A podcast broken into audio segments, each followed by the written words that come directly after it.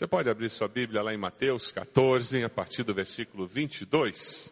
Mateus 14, a partir do versículo 22. Veja se a pessoa que está ao seu lado encontrou o texto para que ela também possa acompanhar. Mateus 14, a partir do versículo 22. O tema da mensagem hoje é coragem, não tenha medo.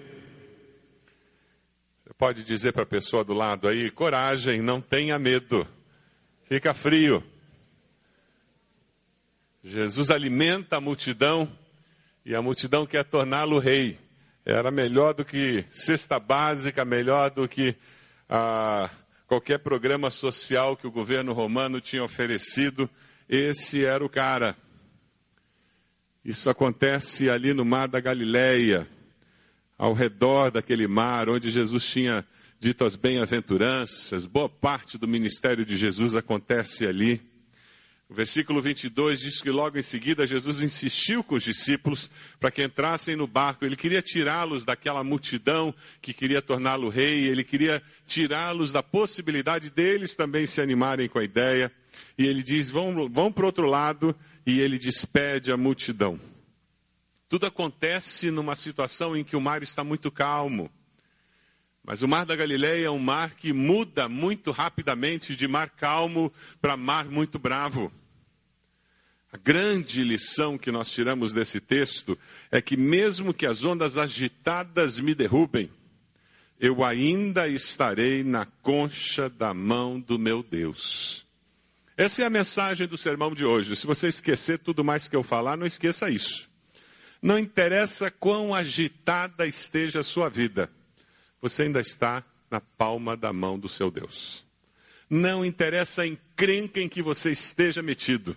Não interessa o que as pessoas digam, as circunstâncias digam, o gerente do banco fale, a pessoa que controla a sua empresa diga, os vendedores da sua empresa, os cobradores.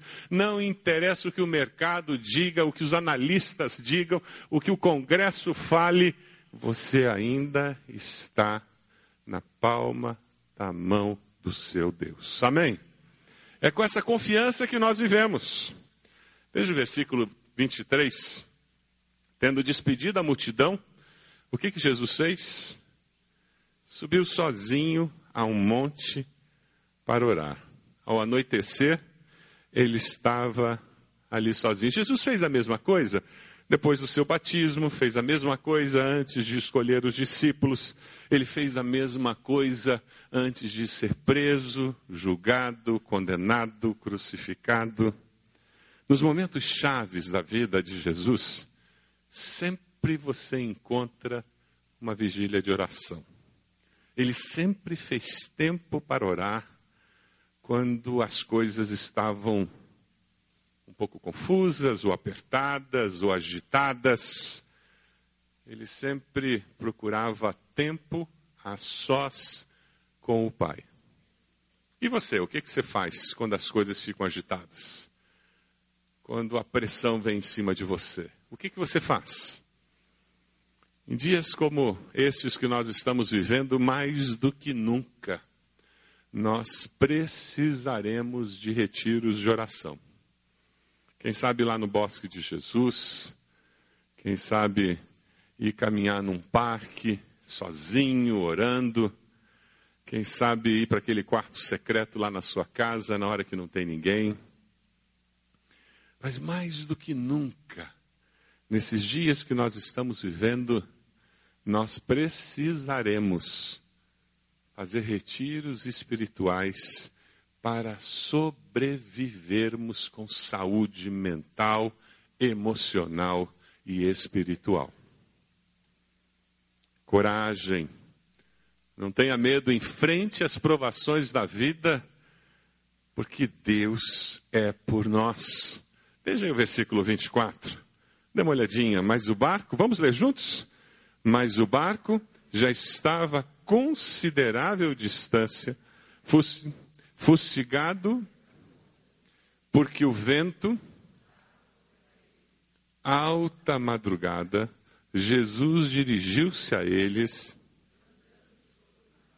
Quanto tempo de oração Jesus ficou? Já eram aproximadamente três horas da madrugada. Eles estavam no barco há um bom tempo, o tempo mudou, começou aquele, aquele mar agitado, o barquinho sendo jogado para lá e para cá. E é interessante porque nesse momento em que as coisas começam a ficar complicadas, Jesus aparece. Alguém perguntou a um dos líderes evangélicos do nosso país, muito conhecido, quanto tempo de oração ele, ele tinha diariamente. E essa pessoa tinha uma postura legalista. Você conhece gente assim? Que acha que quanto mais horas de oração, mais espiritual você é? E tem gente que é legalista, acha que você tem que orar, orar duas, três, quatro horas por dia para você ser espiritual.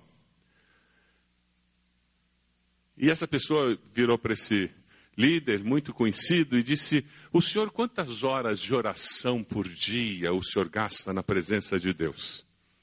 E a resposta chocou essa pessoa, porque aquele, aquele pastor, com muito, muita sabedoria, já com vários anos de vida, ele disse: Olha, meu irmão, isso depende. Porque o tempo que eu gasto em oração na presença de Deus está muito vinculado às necessidades do dia e da época que eu estou vivendo. E é isso mesmo. Ninguém precisa obrigatoriamente gastar uma hora, duas horas, três horas ou quatro horas. O que nós precisamos é caminhar com Deus e deixar o Espírito de Deus nos conduzir. E se Ele quiser que a gente fique duas, três horas, nós devemos ficar. E se naquele dia for 15 minutos, que seja 15 minutos. Mas que sejam 15 minutos na presença de Deus. É interessante porque Jesus passa aquela madrugada orando. Você consegue orar mais do que 15 minutos? Sabe que oração é exercício, né? E todo, como todo exercício é um exercício espiritual, você desenvolve a habilidade de fazer aquilo por mais tempo. Você só vai aprender a gastar mais tempo na presença de Deus se você gastar tempo na presença de Deus. Sabe como é que a gente aprende a orar? Orando. Não é lendo livro de oração, que é muito bom. Eu estou lendo um livro do Foster de oração maravilhoso. Não é escutando palestra de oração que a gente aprende a orar. A gente aprende a orar orando. Mas aqueles discípulos estavam no barco, estavam com medo, porque o mar estava agitado e eles conheciam aquele mar. Agora, para completar, além do medo das ondas, ainda começa a acontecer alguma coisa muito estranha. Jesus está vindo na direção deles. Mas sabe, o salmista nos lembra sobre os perigos da vida? Olha o que ele diz lá no Salmo 89, 9. Tu dominas o revolto mar, quando se agigantam as suas ondas, tu as acalmas. Lá no Salmo 93, ele diz: Mais poderoso do que o estrondo das águas impetuosas, mais poderoso do que as ondas do mar, é o Senhor nas alturas. Jesus é Senhor da criação, ele estava na criação, porque Jesus é Deus. Ele acalma as águas, o vento e o mar lhe obedece. Esse texto é muito importante para nós, particularmente porque vivemos num tempo no Brasil em que existe muito triunfalismo evangélico. Pessoas que tentam entender que ser discípulo de Jesus é, da, é a partir daquele momento tudo começar a dar certo na minha vida, porque eu aceitei Jesus. Eu consigo promoção no trabalho, eu começo a ter mais dinheiro, meus negócios estão tudo certo, a minha família fica perfeita, eu não tenho mais doença. Já ouviu gente falando isso? Essa postura triunfalista evangélica, que é mentira, não é bíblica. O sol nasce sobre o justo e o injusto. E esse texto, de uma maneira muito clara, nos expõe essa verdade. Os discípulos de Jesus estão passando por uma provação absurda, risco de morte. E eles estão apavorados. Bem-vindo à vida real. Porque eu e você somos discípulos de Jesus, isso não significa que nós não corremos o risco de enfermidades, de assalto, de perder o emprego, de ter problemas na família. Provações fazem parte do viver nesse mundo. Lá em 2 Timóteo 1,12, o apóstolo Paulo nos fala sobre isso. É por isso que sofro essas coisas, mas eu ainda tenho muita confiança, pois sei em quem tenho crido. Estou certo de que Ele é poderoso para guardar até aquele dia aquilo que Ele me confiou. Essa é a grande diferença entre aquele que é discípulo de Jesus e o que não é. O discípulo de Jesus passa pelas provações, mas ele sabe em quem ele tem crido. Ele não esmorece, porque ele está olhando para Jesus. Quando o câncer chega, ele continua olhando para Jesus. Quando o filho se torna rebelde, ele continua olhando para Jesus. Quando o desemprego bate a porta, ele não se desespera, porque ele sabe que Deus é quem o sustenta. Quando ele enfrenta a enfermidade, ele sabe que Deus está no controle. Quando as ondas do mar se abatem sobre a sua casa, ele se lembra que ele está na palma das, da mão do seu Deus. É essa grande diferença naquele que conhece a Deus e o que não conhece a Deus. Dê uma olhadinha no versículo 26. Esse 26 é libertador. Versículo 26 é libertador. Vamos ler juntos? Quando o viram,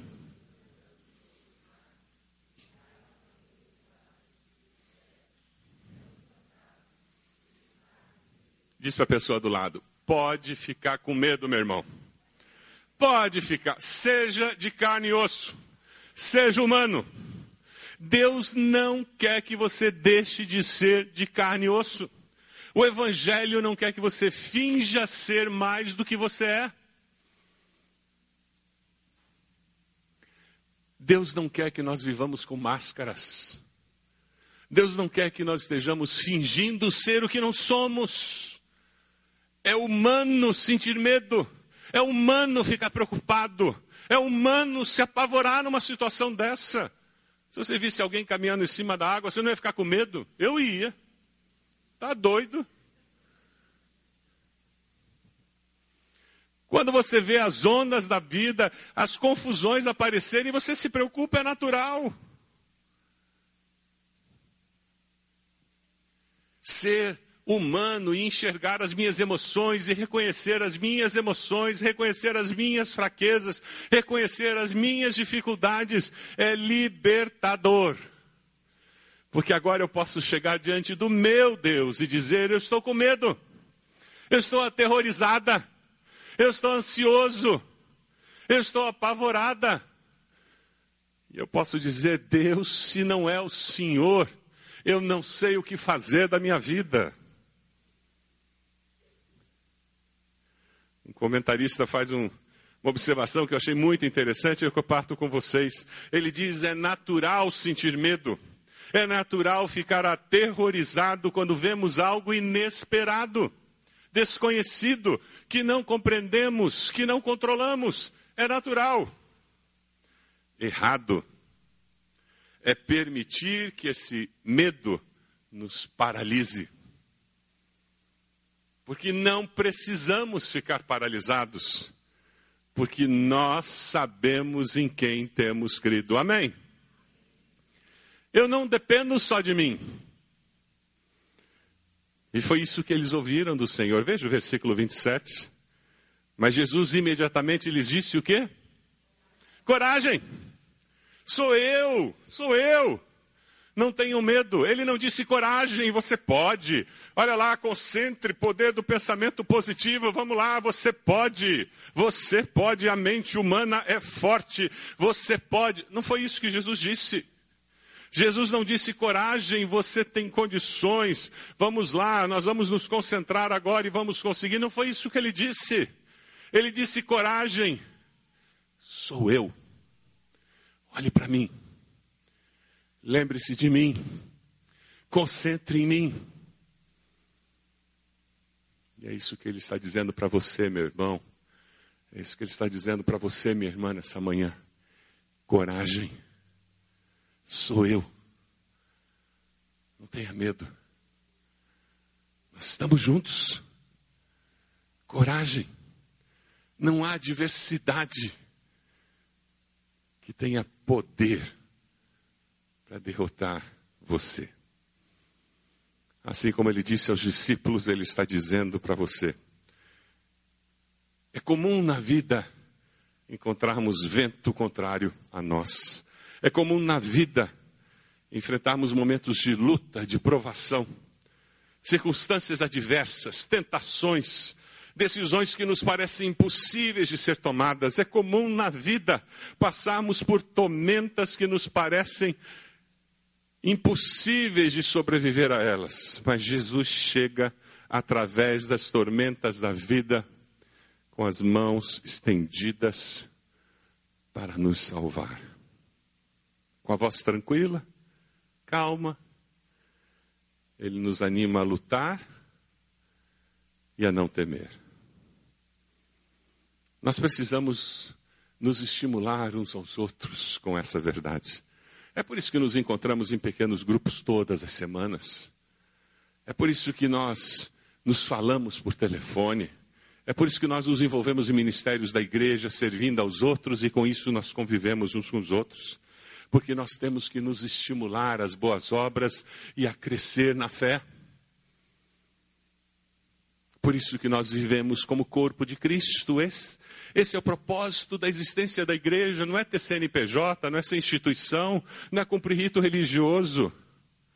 É nós nos estimularmos uns aos outros com o fato de que a mão de Jesus sempre está estendida para nos salvar.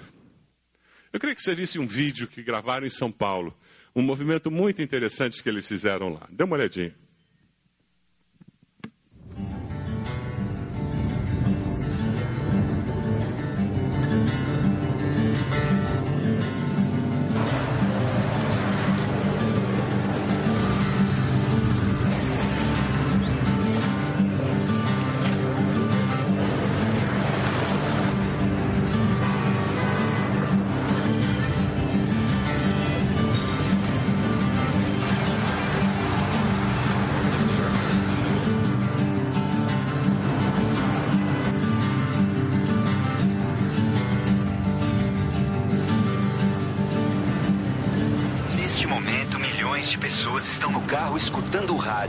Todas sérias, sonolentas, até que uma inspiração muda tudo. Convidamos você a sorrir para o motorista do carro ao lado. Se ele estiver ouvindo isso, ele vai sorrir de volta. Buru.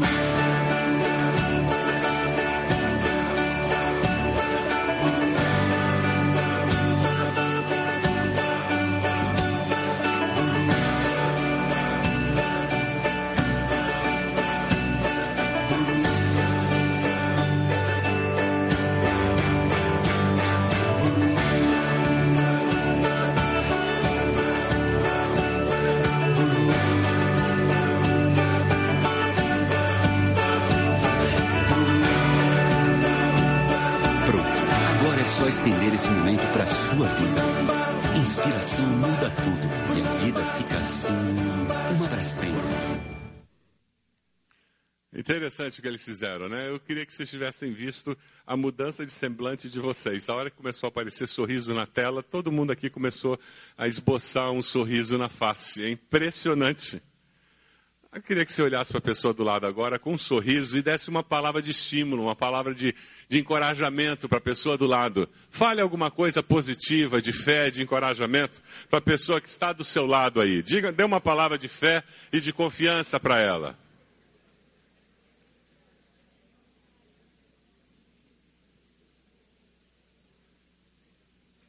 Coragem, não tenha medo, prossiga pela fé. É assim que nós vencemos, é assim que nós prosseguimos na vida.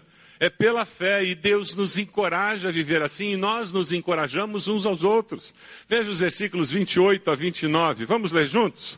Senhor, disse Pedro, se és tu, manda-me ir ao teu encontro por sobre as águas. Venha, respondeu ele. Então Pedro saiu do barco, andou sobre as águas e foi na direção de Jesus. Uau! Esse é Pedro. Que experiência! Caminhar sobre as águas. Além de perder o medo, agora eu sei que é Jesus, ele disse: Eu também quero, eu também quero participar. Ele ousou confiar em Jesus e viu o impossível acontecer na vida dele. E passos de fé é bem assim. Quando eu ouso confiar em Jesus, eu trago a dimensão do impossível, do sobrenatural para a minha vida. Eu, quando leio esse texto, eu fico imaginando, o barco estava cheio. Não tinha só Pedro no barco. Todos os discípulos estavam com medo por causa do mar agitado. Chega Jesus. Fantasma? Não.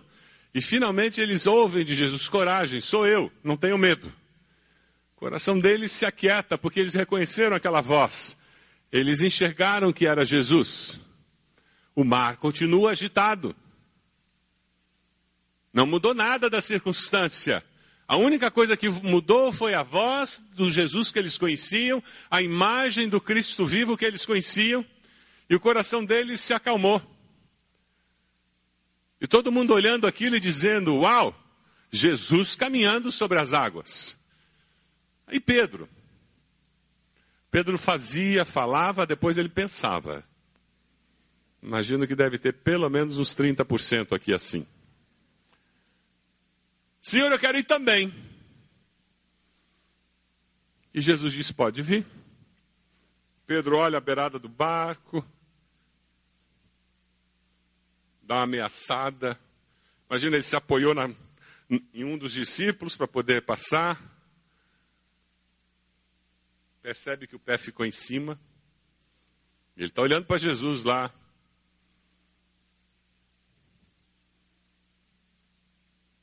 Ele soltou, e olhando para Jesus, e começa a andar. Por que, que ninguém veio atrás dele?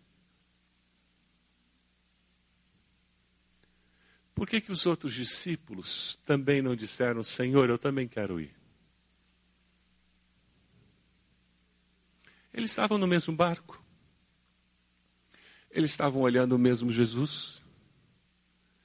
Eles ouviram a mesma voz: coragem, sou eu, não tenho medo.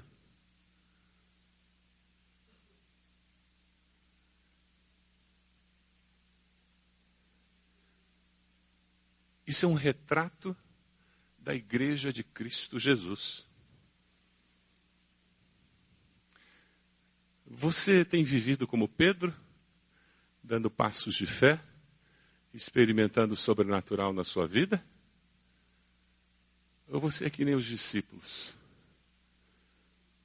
Dentro do barco, ambiente de conforto, eu até ouço a voz do Mestre, coragem, até me animo. Pisar na água de jeito nenhum. Eu nunca vejo o sobrenatural acontecer na minha vida. Eu sempre escuto os testemunhos dos outros. Eu sempre vejo o que Deus está fazendo na família do outro, a cura que Deus fez na vida do outro, a restauração financeira que Deus fez na vida do outro, o relacionamento restaurado na família do outro. Porque eu nunca estou disposto a dizer, Senhor, eu também quero. Porque eu não quero sair da minha zona de conforto.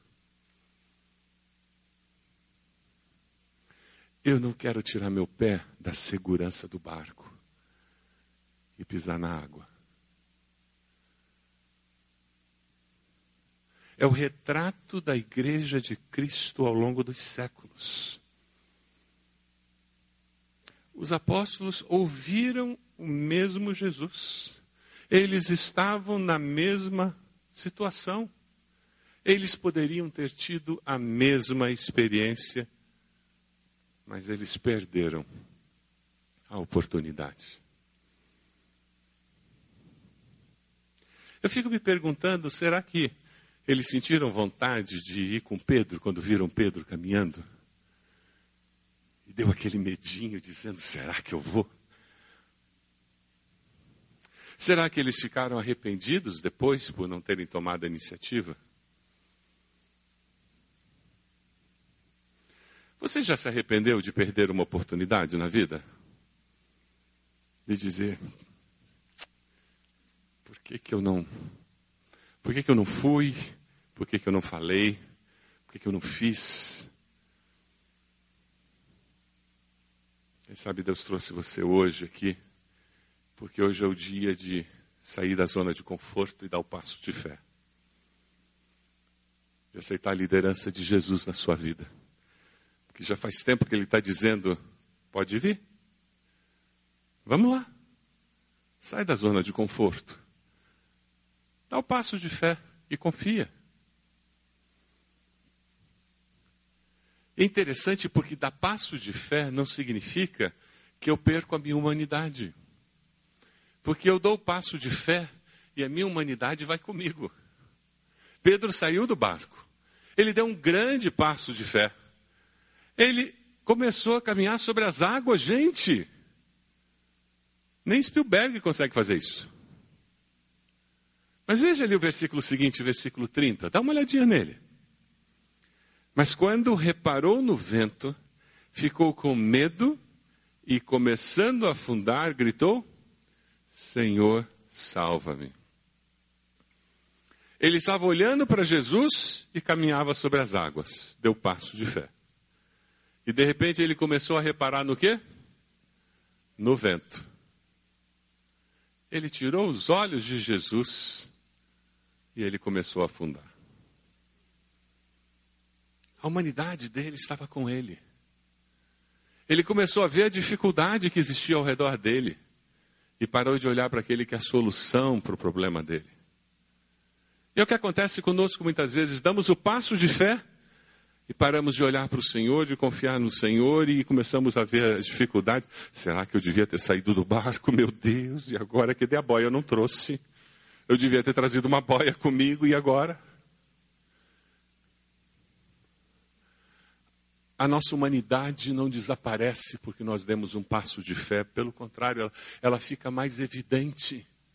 Porque fica muito claro que uma vez dando passo de fé, ou eu dependo exclusivamente do Deus do sobrenatural, ou eu estou perdido.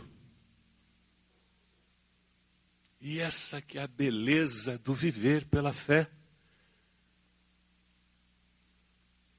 Porque quando eu vivo pela fé, eu não tenho como depender das minhas forças, das minhas habilidades, da minha influência, do meu dinheiro, da minha capacidade, eu dependo exclusivamente do Deus do sobrenatural.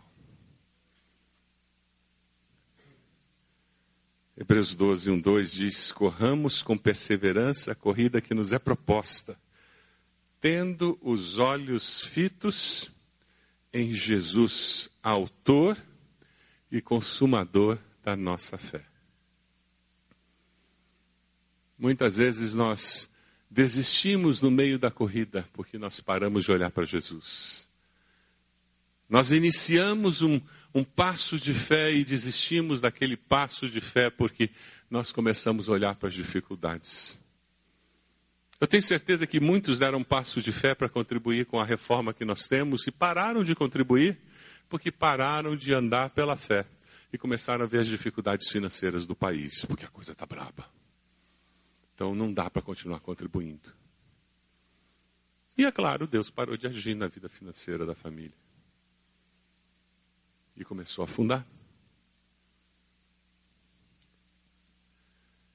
Profissionalmente é a mesma coisa. Se eu dou um passo de fé, eu tenho que permanecer e olhando para o Senhor. Discípulo não é alguém que nunca cai. Discípulo é aquele que, quando cai, se arrepende, pede perdão, se levanta com o poder de Deus. Foi o que Pedro fez. Ele olhou para o vento, começou a afundar e disse: Senhor, salva-me. Os problemas podem estar acima das nossas cabeças, mas eles não chegaram nem a cobrir os pés de Jesus, o nosso Senhor. Amém? Jesus sempre, sempre está pronto a nos ajudar a recomeçar. Você fez um propósito com Deus, deu um passo de fé, recomece se você abandonou. Você fez um passo de, deu um passo de fé de ler a Bíblia durante o ano e abandonou, recomece.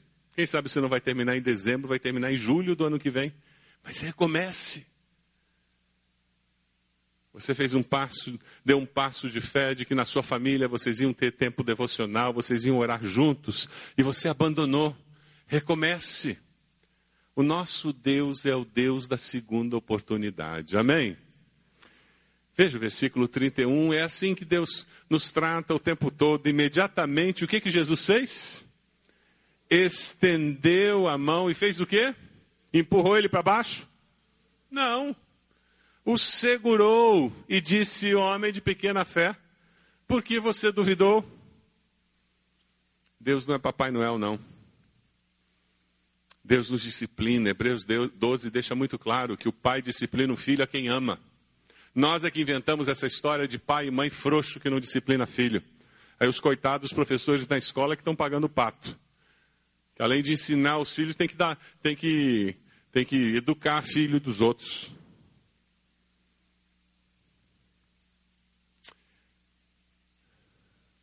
Deus sempre nos confronta com o nosso pecado e com graça e misericórdia nos aponta um novo começo. Foi o que ele fez com aquela mulher pecadora, lembra? Trouxeram aquela mulher para ela ser apedrejada. Trouxeram na presença de Jesus, Jesus estava escrevendo na terra. Vira para aqueles homens e diz: Então tá bom, vocês vão apedrejá-la porque ela é adúltera? Fácil. Quem não tiver pecados, atire a primeira pedra. E o texto bíblico diz que eles foram saindo do mais velho para o mais moço. Quando todos foram embora, Jesus disse: Onde estão os que iam te apedrejar? Ela disse: Todos foram embora. Jesus disse: Eu tampouco te condeno. E ficou nisso. Terminou tudo em pizza. O que, que ele disse para ela? Vá e não peques mais. Deus sempre nos confronta com o nosso pecado e sempre nos apresenta um novo caminho. É o que Jesus fez com Pedro aqui. Homem de pequena fé. Toma vergonha na cara. Muda de vida. Seja mais consistente. Dê um passo de fé e permaneça nele. É isso que o Senhor diz para nós. Faça votos e seja fiel aos seus votos. Decida seguir ao Senhor, dá passos de fé e permaneça neles. Mostre que você confia em Deus e descubra como Deus é fiel se antes da conversão Deus já nos ama, depois de ter nos salvo, lavado no sangue de Jesus, ele nos faz perceber esse amor incondicional com muito mais intensidade. O salmista no Salmo 94 diz: Quando eu disse os meus pés escorregaram, o teu amor leal, Senhor, me amparou. É assim que Deus nos trata. Quando eles entraram no barco, o vento cessou. Então os que estavam no barco o adoraram, dizendo verdadeiramente: Tu és o Filho de Deus. Onde Cristo está, não importa o tamanho da tormenta, em calmaria ela se tornará. Você está vivendo um momento de tormenta na sua vida? Eu garanto a você que a presença de Jesus transformará aquela tormenta em calmaria. Eu li uma historinha de um missionário que eu achei muito interessante. Ele estava num país na África e ele percebeu que as mulheres, quando colocavam o balde no, no poço para pegar água, elas colocavam um pedaço de madeira dentro do balde e puxavam a água. Aí tiravam aquela madeira, jogavam a água fora, e colocava um pedaço de madeira no balde e jogava o balde lá dentro do poço. E o missionário perguntou: por que, que vocês têm esse pedaço de madeira dentro do balde? A mulher orou para ele como quem diz: Você não sabe? Todo mundo sabe. Ele disse: Por quê? Ela disse: É porque quando a gente está puxando o balde lá de baixo cheio, ele balança muito. Se não tem esse pedaço de madeira, quando chega aqui, metade da água já espirrou para fora. Com a madeira em cima, a água não espirra. Ela fica calma dentro do balde, mesmo com o balde balançando. Aquele missionário escreveu para casa, e claro que ele fez uma aplicação. Da mesma forma como aquela madeira calma a água do balde, aquela madeira colocada lá no Monte Calvário, a cruz de Cristo, acalma o nosso coração quando a vida saculeja as circunstâncias, não é verdade? Eu queria que você visse um vídeo que tem uma música belíssima, que tem uma mensagem muito simples: não temas. Deixe Deus ministrar o seu coração, não apenas através da música, mas através da letra. Preste atenção na letra. E tome uma decisão nessa manhã de confiar no Senhor.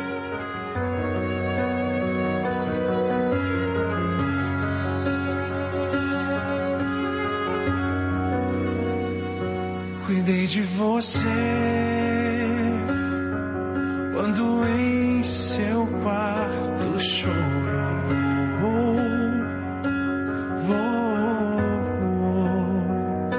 Cuidei de você sua vida se fechou. Cuidei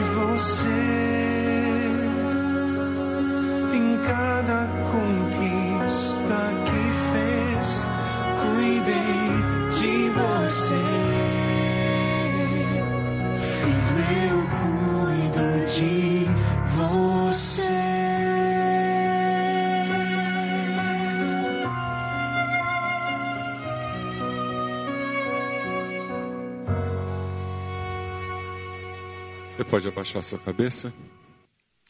Quem sabe você está aqui e hoje você precisa dizer: Deus, eu quero que o Senhor cuide de mim para sempre, toda a eternidade.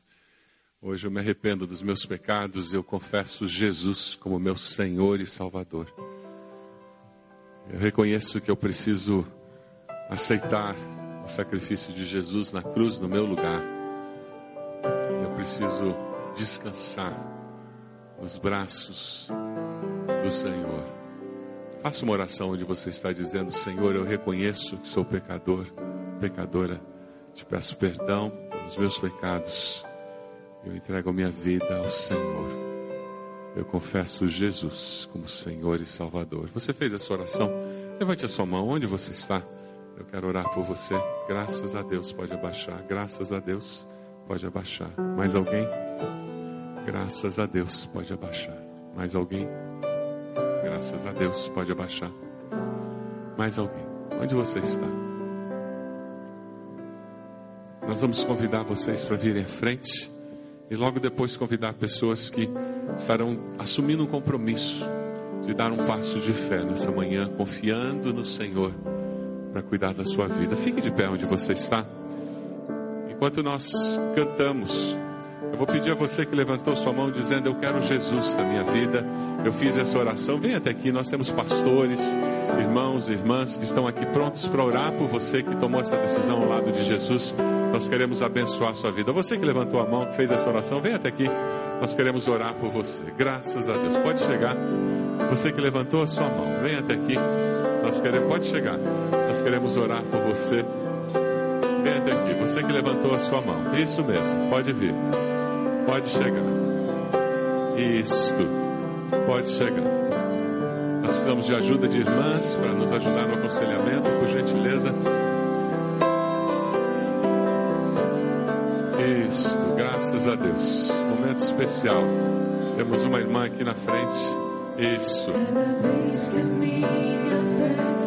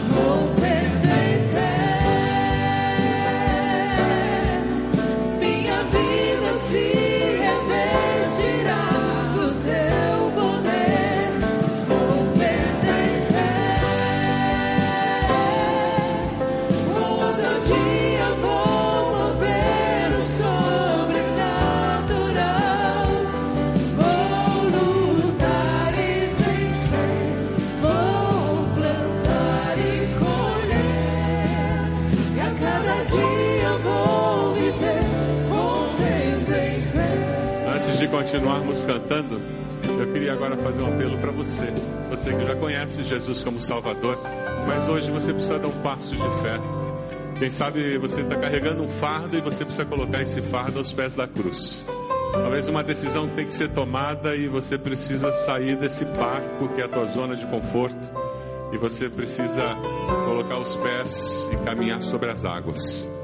Quem sabe você já fez isso e começou a olhar para o vento e começou a ver que estava afundando e está na hora de dizer, Senhor, me, me socorra, me ajude a voltar a caminhar pela fé. Mas vamos cantar. Enquanto estivermos cantando, chegue aqui. Nós vamos orar por você, pedindo bênção do Senhor, para que você continue caminhando pela fé, porque o justo pela fé viverá. Chegue aqui, nós queremos orar por você. Saia do seu lugar, venha até aqui, em nome de Jesus.